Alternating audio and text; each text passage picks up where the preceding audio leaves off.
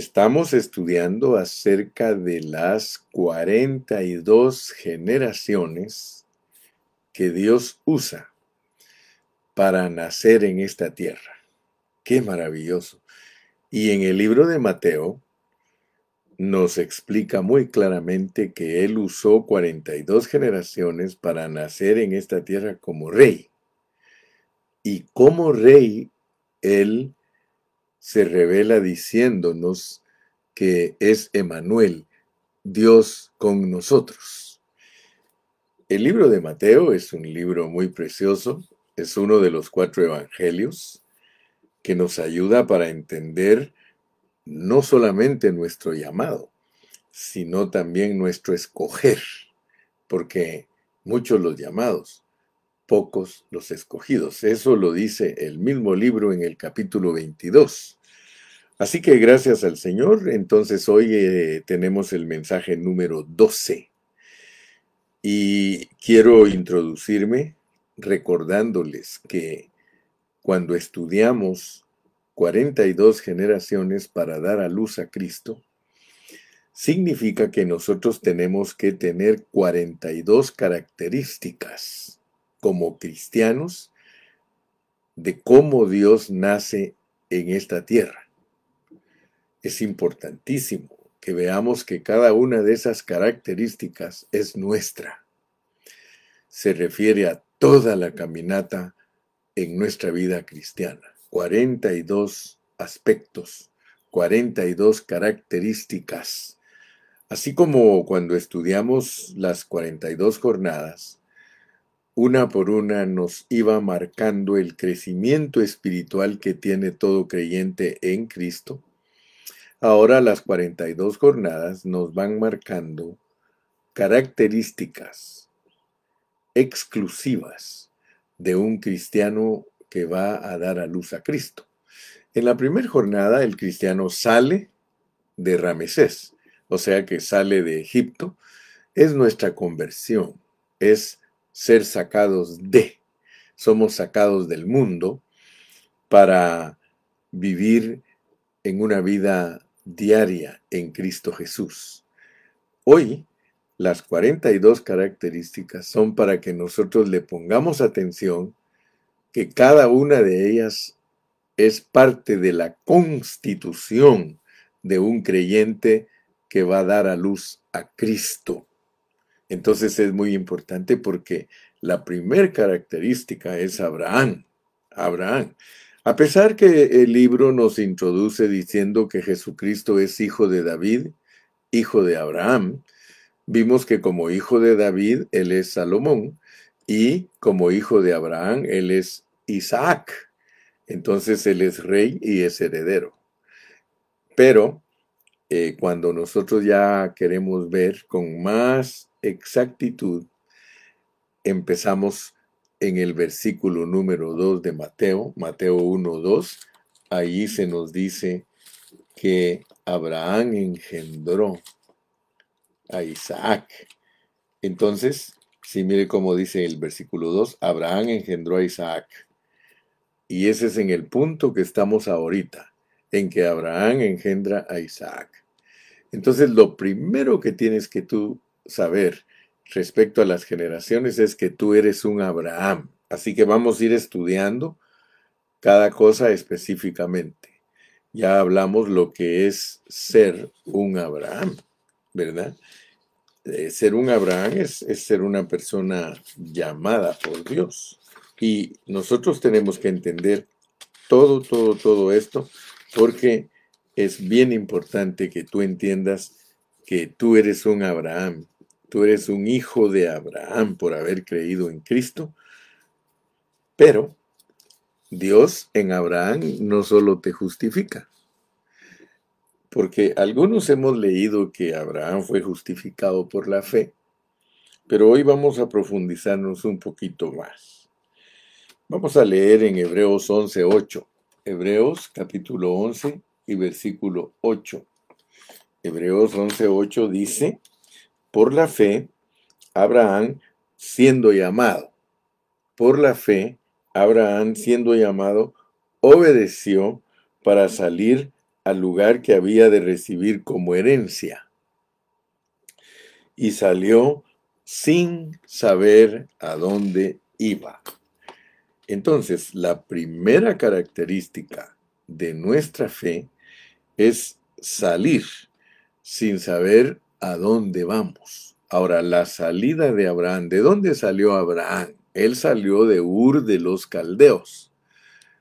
A pesar que la Biblia nos dice que Abraham obedeció al llamado, ya cuando leemos en Génesis nos damos cuenta que no, no obedeció así muy fácilmente. Entonces debemos darnos cuenta nosotros que cuando salimos eh, en nuestra eh, vida espiritual de Caldea, cuando salimos de la rebelión y de la idolatría, porque en las 42 generaciones es importante entender que salimos de la rebelión y la idolatría. Eso es algo que está en nosotros.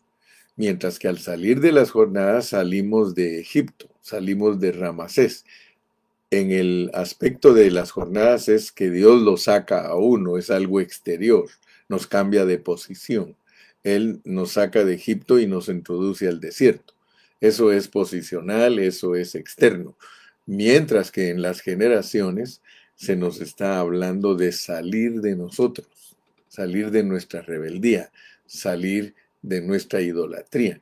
Eso es salir de Babilonia. Eso es salir de Caldea, la tierra de, eh, demoníaca. Entonces es muy importante entenderlo. Pero quiero que vean ustedes lo que dice Hebreos 11.8, ya lo leímos, pero volvámoslo a leer. Por la fe, Abraham siendo llamado, obedeció para salir al lugar que había de recibir como herencia y salió sin saber a dónde iba. La primera característica de nosotros como llamados por fe es que nosotros eh, le creemos a Dios le creemos. Por eso dice la Biblia que somos justificados por la fe. Nosotros le creemos a Dios porque nosotros somos llamados. Todo llamado le cree a Dios. O sea, si tú no tienes el llamado, tú no eres alguien que Dios lo diseñó para ser la esposa de Cristo, para ser alguien que responde al Evangelio por medio de la fe. Entonces, lo primero es que nosotros somos llamados, porque a los que antes conoció, a estos también predestinó, a estos justificó. Entonces, eh, muy importante que usted vea la justificación por fe, porque la justificación por fe le llega a usted por responder al llamado, pero porque usted pertenece a esa especie, pertenece a esa estirpe. Nosotros somos personas escogidas y predestinadas y eso es lo que nos hace responder al llamado. Pero el llamado empieza por medio de la justificación por fe, o sea que nosotros le creemos a Dios y empezamos a salir de esa, eh, de esa, ¿cómo se llama? Esa rebeldía y esa idolatría.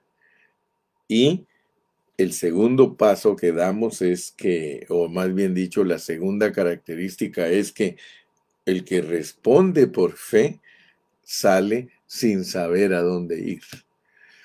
Usted sabe que cuando nosotros aceptamos a Cristo, nosotros no sabíamos nada. Nosotros ciegamente entramos a ser cristianos. Algunos de ustedes fueron religiosos antes de ser cristianos. Quizá algunos de ustedes antes de ser cristianos dijeron que eran católicos. Otros quizá dijeron que eran ateos, etcétera, etcétera. Pero una de las cosas que podemos ver al salir nosotros de esa idolatría y esa rebeldía, es que nosotros salimos sin saber a dónde ir. Característica del cristiano, del cristiano genuino, es salir de su tierra y de su parentela a un lugar donde no sabe para dónde va. Entonces, Dios en las 42 generaciones, y es muy importante que lo veas, es que nos quiere sacar de nuestro propio razonamiento. Estar en rebeldía e idolatría es estar en nuestro propio razonamiento. Escúchalo bien, por favor. Al salir de nuestro propio razonamiento que no se puede salir por nuestra propia justicia. Imposible. La gente puede tratar y tratar y tratar de cambiar, pero si no tiene un escoger y un predestinar genuino de parte de Dios en su vida para ser un cristiano, jamás podrá salir. Nosotros salimos porque nosotros fuimos marcados por Dios de antemano. De otra manera nunca se puede salir. Entonces esto es maravilloso porque tú tienes que darle gracias a Dios que Dios te escogió y te predestinó desde antes de la fundación del mundo para que respondieras a este llamado. Entonces, respondiendo a este llamado, tú sales de tu propio razonamiento. El cristiano que sigue con sus mismos razonamientos no ha salido, hermano. Pero porque cuando uno sale de su propio razonamiento, uno sabe que no sale por su propia justicia, sino que Dios nos ha dado fe. Esa es dada. La fe de Dios es dada. Es un regalo, es una persona, es Jesucristo. A ti te regalan a Cristo. Mira, esto es, esto es misterioso, porque para poder tener fe, tú tienes que oír la palabra de Dios. Y esa palabra de Dios es Cristo también. Cristo es el logos, Cristo es el rema, Cristo es todo, hermano. Y para ser justificados por la fe, nosotros no solamente tenemos que encender la chispa, por supuesto que es Dios el que enciende la chispa de tu fe, pero te das cuenta cómo empieza la fe. La fe empieza por el oír. O sea que nadie que no oiga la palabra de Dios le puede despertar la fe de Dios. Es cuando aquella persona oye. Entonces por eso nosotros tenemos que hablar siempre. A mí me cae bien mi sobrino Gio. Mi sobrino Gio cuando vamos a algún restaurante eh, y le pedimos a Gio que él ore por los alimentos, él ora siempre en voz bien alta, como para predicar, fíjese, y, yo sé que él lo hace por predicar. Entonces toda la gente que está en, en el restaurante se, le queda viendo, pero él está concentrado en su oración, porque por medio de una oración él predica. Al contrario, también conocí un hermano de Tijuana que él eh, él fue boxeador. Y ese hermano cuando oraba en el restaurante, igual que mi sobrino Gio, eh, no era tan cortés con la gente que estaba escuchando porque al final siempre decía, y te doy gracias Señor, porque solo los animales no dan gracias. Y toda la gente pues se sentía ofendida, porque no solo les predicaba el Evangelio, sino que también los insultaba. Pero mi sobrino Gio no insulta a nadie, él predica por medio de la oración y la gente escucha. Bueno, ese es un, un puntito adicional, pero quería decirles pues que Dios nos, nos ha dado fe para justificarnos por ella misma. Mire cómo dice Romanos 1.17, porque mi punto ahorita es este. Este es el primer punto de nuestra lección de hoy. De alcanzar a ver que no solamente somos justificados por la fe, sino que tenemos que vivir por esa fe. Fíjese cómo dice Romanos capítulo número 1 y versículo 17. Ese versículo es muy famoso entre todos los cristianos. Dice, porque en el Evangelio porque en el Evangelio, repítalo conmigo, porque en el Evangelio la justicia de Dios, porque en el Evangelio la justicia de Dios se revela por fe. Porque en el Evangelio la justicia de Dios se revela por fe y para fe. Fíjese, fíjese bien que la justicia de Dios se revela por fe y para fe. Nosotros no solamente necesitamos justicia para empezar nuestra carrera, sino que tenemos que continuar recibiendo justicia para vivir nuestra carrera. Importantísimo. Vuelvo a repetirlo, porque en el Evangelio la justicia de Dios se revela por fe y para fe, como está escrito, mas el justo por la fe vivirá más el justo por la fe vivirá. Usted sabe que Martín Lutero descubrió esta gran verdad, o sea, Dios le dio revelación profunda acerca de que la justicia de Dios no se logra por ningún obrar, por ningún obrar. La justicia de Dios no se logra por ningún obrar, sino que se logra por la fe, por la fe. Por eso él en Gálatas le dijo a los Gálatas, ¿cómo es que recibiste el Espíritu Santo? Porque muchos no saben cómo se recibe el Espíritu Santo. El Espíritu Santo es el espíritu de la promesa, es la promesa de Dios que Dios le hizo a Abraham, que por medio de su, su, simiente, que era Isaac y que era Cristo, que por medio de esa simiente le iba a dar el Espíritu Santo a la iglesia. Entonces nosotros tenemos que darnos cuenta que recibir el Espíritu de Dios, recibir el Espíritu de Dios es por medio de la fe. Y nosotros iniciamos nuestra carrera cristiana por fe, pero eso no quiere decir que ahí nos vamos a quedar solo con una justificación posicional, no. Nosotros después de que ya tenemos una justificación posicional, nosotros tenemos que vivir por esa fe. Y por eso cuando el apóstol Pablo lo pone en diferentes palabras, dice, si vivís por el Espíritu, o sea que el Espíritu entró en nosotros y nos dio vida cuando estábamos muertos en delitos y pecados, dice, andad también por el Espíritu. Entonces la fe es para fe. Aleluya, qué lindo, ¿verdad? Aunque Martín Lutero solo descubrió la primera fase porque él descubrió que nuestra justicia nos llega por creer nada más. Pero más adelante el apóstol Pablo profundizó ese pensamiento porque en Romanos dice que es por fe y para fe, por fe y para fe, porque el justo vivirá por la fe.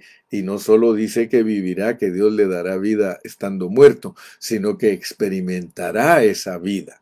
Entonces, Pidámosle a Dios que nos abra nuestros ojos en esta mañana y que, y que nosotros nos demos cuenta que vivir por fe es caminar en fe. Vivir por fe es caminar en fe, es no depender de sí mismos.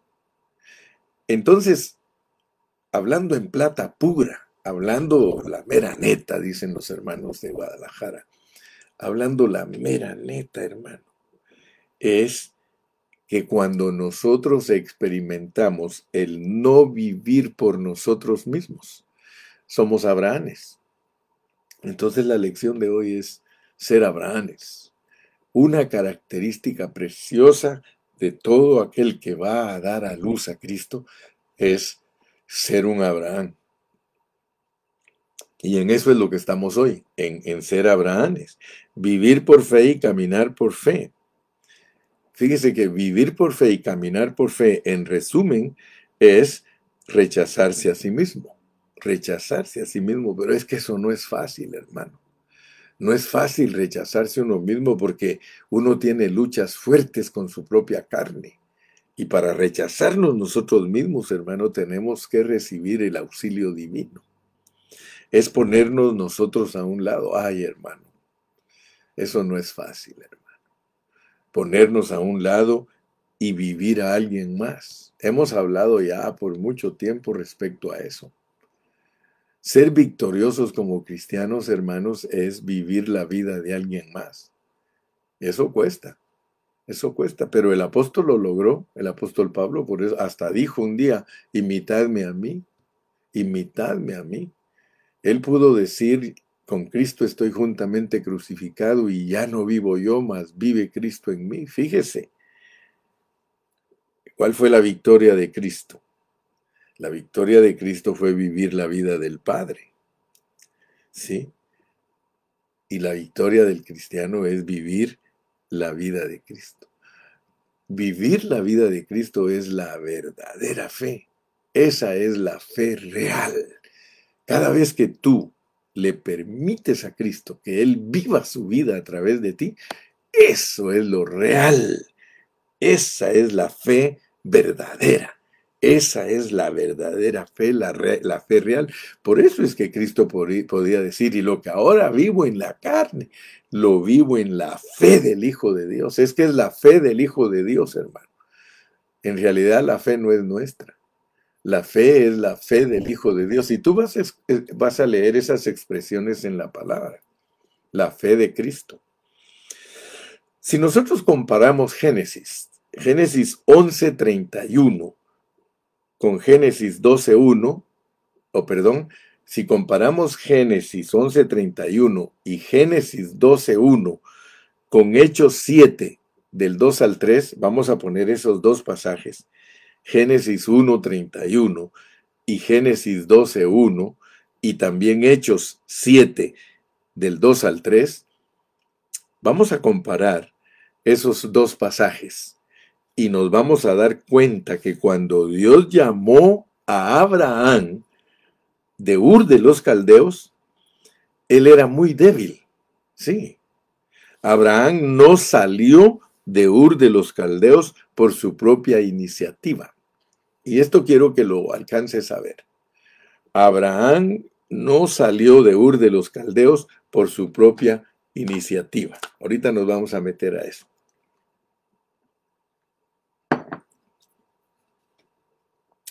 Fíjate que Abraham era muy débil. Y ese Abraham eres tú y soy yo. Cuando nosotros recién salimos de Ur de los Caldeos, que es salir de nuestro propio razonamiento, éramos muy débiles. Abraham no salió de Ur de los Caldeos por su propia iniciativa, sino que su padre Taré fue el que tomó la iniciativa. Eso forzó a Dios a que Dios le quitara a su padre. Mira cómo dice en el 12.1, pero Jehová había dicho a Abraham, vete de tu tierra y de tu parentela y de la casa de tu padre a la tierra que te mostraré. Fíjate que Dios llamó a Abraham otra vez. Dios lo llamó otra vez. Leímos, ¿verdad? En el 11.31. Vamos a volver a leer en el 11.31. Vamos a ver, aquí nos lo pusieron. Y tomó tarea a Abraham su hijo. Fíjate pues. Por eso te dije que Abraham no tomó la iniciativa, la tomó su papá. Tomó tarea a Abraham su hijo y a Lot, hijo de Arán, hijo de su hijo, y a Saraí, su nuera mujer de Abraham, su hijo, y salió con ellos de Ur de los Caldeos para ir a la tierra de Canaán, y vinieron hasta Arán y se quedaron ahí. Fíjate pues cómo empieza el llamado de un Abraham. Tú ni yo podemos decir que nosotros iniciamos esto. Nosotros no lo iniciamos. Fíjate qué, qué bendición la que Dios le da al creyente, porque para que tú respondieras a tu llamado, para que tú salieras de Ur de los Caldeos, ya ves lo que dice el versículo número 1 del capítulo 12. Pero Jehová había dicho, o sea que Jehová ya le había dicho, dice. En el 12.1 dice que Jehová ya le había dicho a Abraham, vete de tu tierra y de tu, de tu parentela y, vete de la casa de tu padre, pero no quiso. Entonces lo podemos volver a leer en el 11.31, que fue Taré el que tomó la iniciativa y como aquel que le dice, vamos, vamos, vámonos ya, vámonos ya, vámonos ya. ¿Acaso no oraron por ti para que tú vinieras a Cristo? Tu mamá, tu tío, tu primo, alguien oró para que tú vinieras a Cristo. Dios ya te había hablado. Dios ya te había dicho que tú eras un cristiano, pero muchas veces no obedecemos. Estamos esperando y de repente vemos que alguien de la familia tomó la iniciativa. Eso significa que no empieza nuestro llamado en nosotros, sino que en alguien más. Ese es un misterio, hermano. Porque si Dios no llamara a nuestra mamá, muchos de nosotros no estaríamos en la vida cristiana. Pero gracias a Dios, hermano. Gracias al Señor, que Dios llamó a Abraham otra vez y ahora diciéndole que dejara su tierra y su parentela, y aún le dijo que dejara la casa de su padre, lo cual significaba que no se llevara a ninguno con él, Qué tremendo, ¿verdad, hermano? Que no hay que llevarnos a ninguno y ese ninguno nos saca a nosotros. Sin embargo, Abraham era tan débil como cualquiera de nosotros porque él se llevó a su sobrino Lot. Mira lo que dice en el 12.5. 12.5 de Génesis. Vas a darte cuenta que él se llevó a su sobrino. ¿Sí? Lo primero que debemos entender a través de estas 42 generaciones es que nosotros somos Abrahames. ¿Quién es un Abraham? Porque tenemos que saber lo que es ser un Abraham. Así como Dios te permitió saber lo que es salir de Ramesés, ahora te quiere permitir saber lo que es un Abraham. Abraham es una persona débil a quien Dios llama para que salga de sí mismo y que debe dejar atrás todo lo que es, incluyendo a su familia, porque algunos a veces no salen porque la familia los detiene. Dice en el 12.5, tomó pues Abraham a Sarai su mujer y a Lot, hijo de su hermano, y todos sus bienes que habían ganado y las personas que habían adquirido en Arán, y salieron para ir a tierra de Canaán, y a tierra de Canaán llegaron. Entonces, fíjate que todo esto también está, perdón, también está registrado en Gálatas 3 que somos hijos de Abraham y que vivimos por fe y no por obras. Gálatas 2.3 nos dice lo que es vivir por fe. Ya no vivo yo. Esto no es fácil, hermano, porque renunciar a todo lo nuestro, es decir, a nuestra naturaleza, no es fácil. Pero gracias a Dios que Dios nos ayuda. Nosotros los cristianos quiero decirte que admiramos mucho a Abraham, ¿verdad? Nos, nos lo han puesto las historias y los maestros que nos han enseñado antes nos lo han puesto en un alto grado. Lo tenemos en una alta estima. Sin embargo, en la Biblia, en la Biblia tú puedes darte cuenta en Génesis 15 del 2 al 4, Génesis 15 del 2 al 4, ahí no aparece como alguien decidido a dejar todo por por su llamado. No, leámoslo. Génesis 15, del 2 al 4. Vamos a darnos cuenta que al tener un concepto bien altísimo de Abraham, a pesar que debemos de admirarlo porque es el padre de la fe, solamente que tenemos, verlo, tenemos que verlo con la verdadera realidad, que la verdadera realidad es que no es fácil responder al llamado, hermano. No es fácil responder al llamado. ¿Cuánto costó que tú respondieras para venir a Cristo, hermano? Dice, y respondió Abraham, y respondió Abraham, Señor Jehová, ¿qué me darás? Siendo así que ando sin hijo y el mayordomo de mi casa es ese Damaseno Eliezer. Dijo también Abraham, mira que no me has dado prole, y he aquí que será mi heredero un esclavo nacido en mi casa. Luego vino a él palabra de Jehová diciendo, no te heredará este, sino un hijo tuyo será el que, el que te heredará. Aleluya. Entonces, podemos ver que no, no somos tan decididos, hermano, a dejar todo cuando Dios nos llama.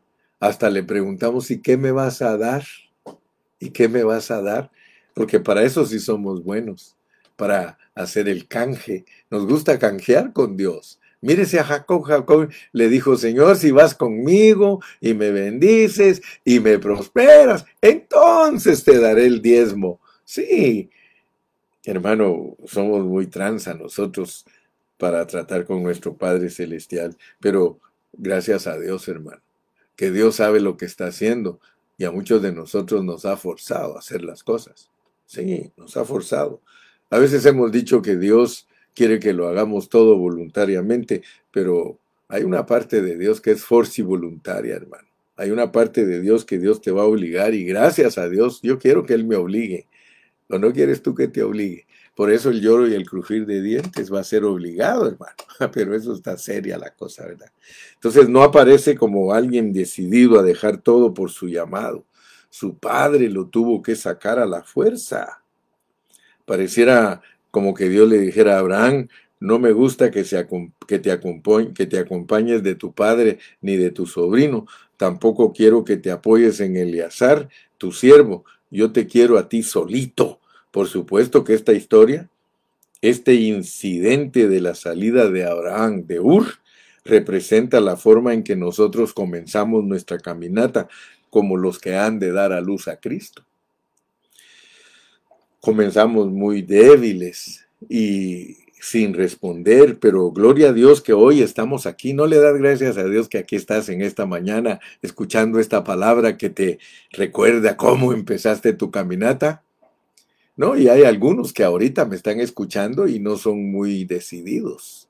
Hay hermanos que entran y salen a la vida de la iglesia, no son muy decididos. No vayas a creer que ser Abraham es, oh, somos campeones, hermano. No, por eso te dije que a veces tenemos en muy alta estima a Abraham y que si nosotros siendo Abrahames comenzamos muy débiles y sin responder, ya cuando hemos empezado a caminar, gracias a Dios que ya vamos en avanzada, y entonces Dios nos ayuda a despertar a nuestra realidad, hermano.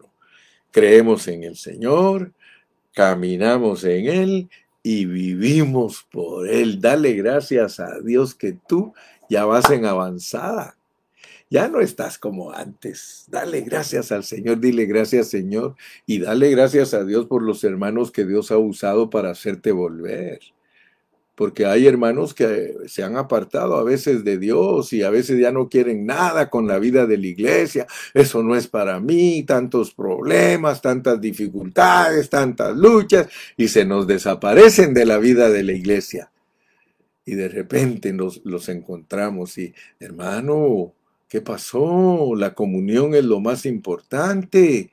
Sí, hermano, no te quedes atrás. Vamos a seguir caminando, porque mira, y quiero que sepas, Dios usa circunstancias negativas en la vida de la iglesia para desanimarte.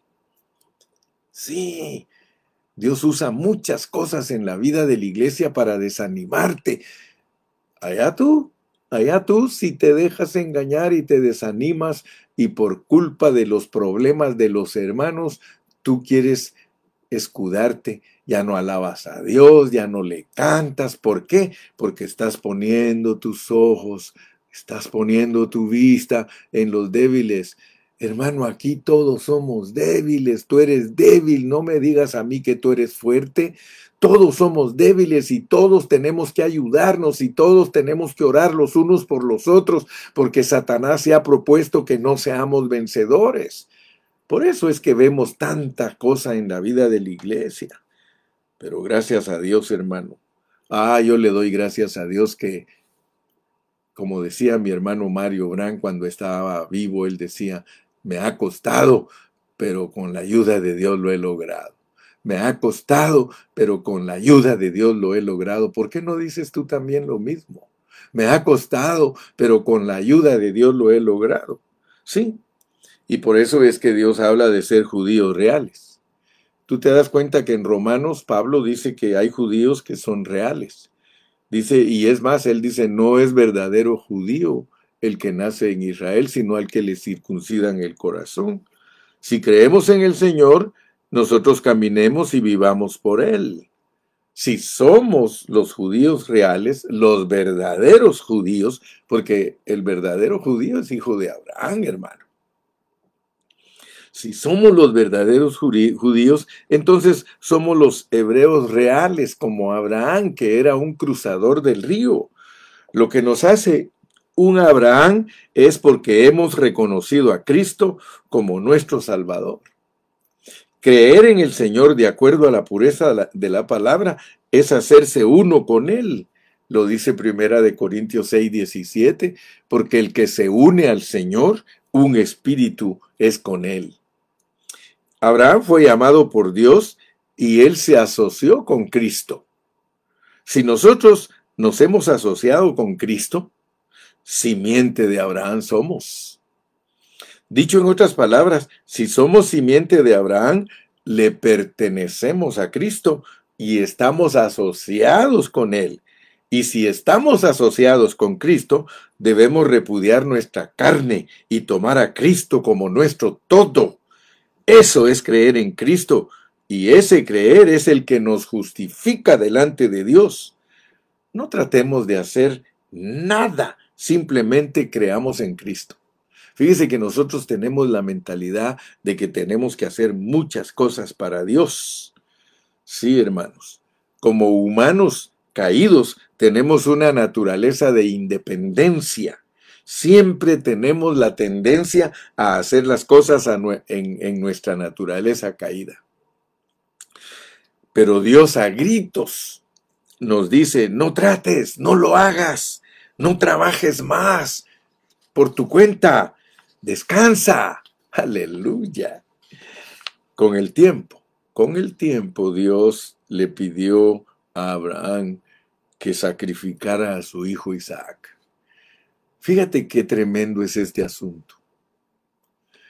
Y esto lo debemos de entender, hermano, porque hay muchos que creen que el Isaac que Dios les da es para su gozo. Fíjese pues, por favor póngame mucha atención porque desde el inicio de nuestra vida de fe, nosotros debemos de pedirle a Dios que abra nuestros ojos, porque Abraham quería estar muy confortable.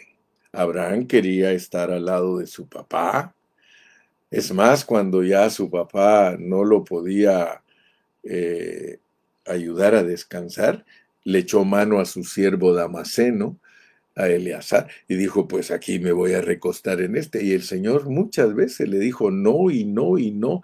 Bueno, pues entonces en mi sobrino, no, no podemos descansar en nadie. Nosotros tenemos que aprender a descansar en Cristo, pero oigan bien esto, por favor, porque las metáforas hay que interpretarlas correctamente. Todos los cristianos creemos que Cristo es para nuestro gozo. Fíjese pues. Y por eso usted encuentra mucha niñería y mucha infantilidad en los cristianos. Oh Cristo mío, sáname. Cristo Señor, bendíceme.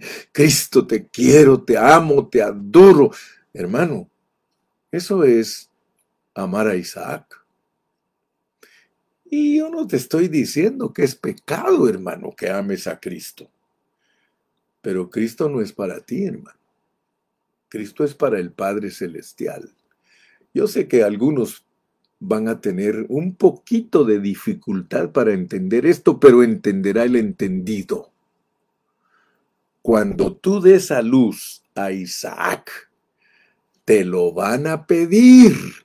Te lo van a pedir cuando más cómodo estés en tu vida cristiana. Te va Dios te va a decir, dame a tu hijo.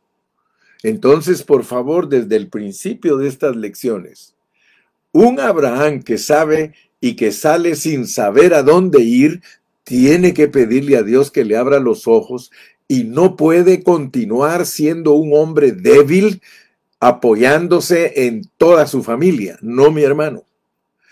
Cristo.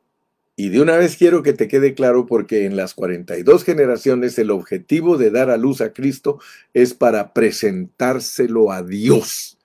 Cristo es de Dios y Dios te quiere usar a ti produciéndolo. Eso es un evangelio elevadísimo, hermano. Este no es un evangelio para bebés. Este es un evangelio para el que quiere hacer la voluntad de Dios, hermano. Fíjate. Con el tiempo, Dios le pidió a Abraham que sacrificara a su hijo Isaac. Aquel que Dios le había provisto según la promesa, ahora se lo pide como ofrenda quemada, como holocausto. Si tú lees en Génesis 22, versículos 1 y 2, ahí está. El Señor le había dado su hijo a Abraham. Ahora Abraham se lo tiene que devolver. Fíjate cómo funciona esto, pues. Porque puede ser que te acomodes y ya estés bien contento como cristiano, como muchos hoy en día están bien contentos, bien contentísimos, van a la reunión, cantan, danzan, se gozan, hermano, pero no le dan nada a Dios. Todo para ellos, todo para ellos. Aprende pues que el Evangelio es elevadísimo. ¿Ah? Aconteció después de estas cosas que probó Dios a Abraham y le dijo a Abraham, y él respondió a aquí, y le dijo, toma ahora tu hijo, tu único a Isaac, quien amas, y vete al monte Moria y ofrécemelo allí como un holocausto sobre uno de los montes que yo te diré. Fíjate que nadie puede dar a Cristo en el valle. Nadie.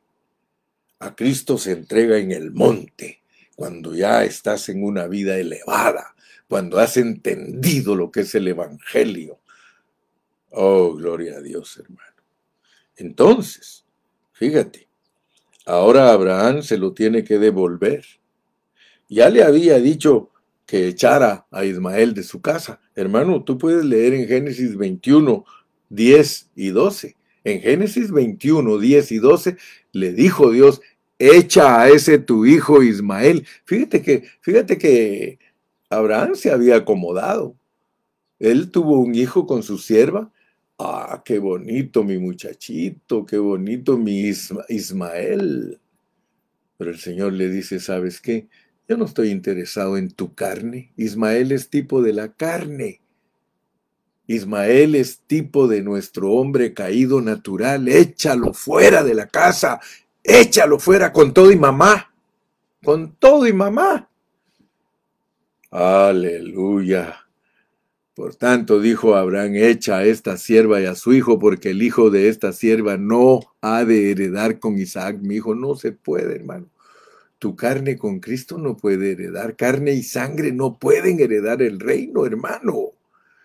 Entonces dijo Dios a Abraham, no te parezca grave causa de que el muchacho y su, y su sierva se tengan que ir. Dice, oye su voz porque en Isaac te será llamada descendencia. ¡Wow! Esto es maravilloso, hermano. Ahora le da la orden de que mate a Isaac. ¿Entendemos lo que eso significa, hermano? Esa es una lección muy difícil. Sin embargo, si Dios no nos revela qué significa, nosotros nos quedamos en la ignorancia. Esta es la manera de experimentar a Cristo.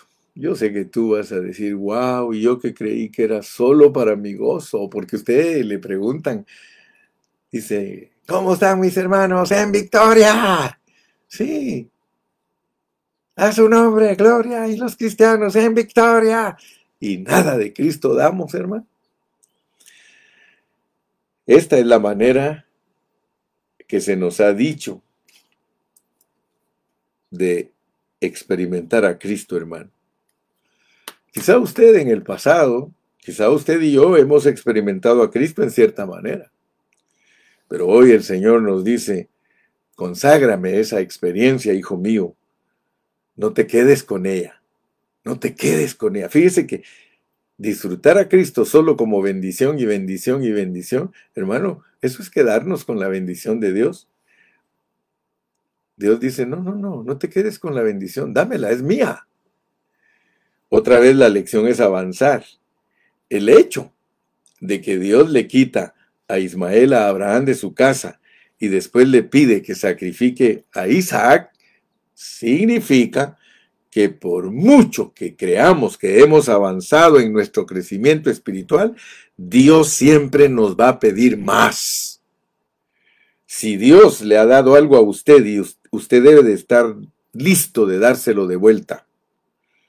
Fíjese que a muchos Dios como los bendice, hermano. Les da mucho dinero y ellos no, ¿qué van a andar dando, hermano? Mucho menos su experiencia espiritual. Si las cosas que son materiales no se las dan los hermanos a Dios, hermano, ¿qué le van a dar lo espiritual si están anclados, hermanos? Si usted no entiende esto, entonces usted no ha entendido a Dios, hermano. Caminar por fe en la presencia de Dios no significa que nos hemos de quedar con lo que nos ha dado. No, los mejores dones que Dios nos ha dado son para que los pongamos a su disposición. No te quedes con nada de lo que es de Dios. No lo uses para acomodarte, hermano. Descansa siempre en Él y no en lo que Él te da. Abraham aprendió a hacer esto.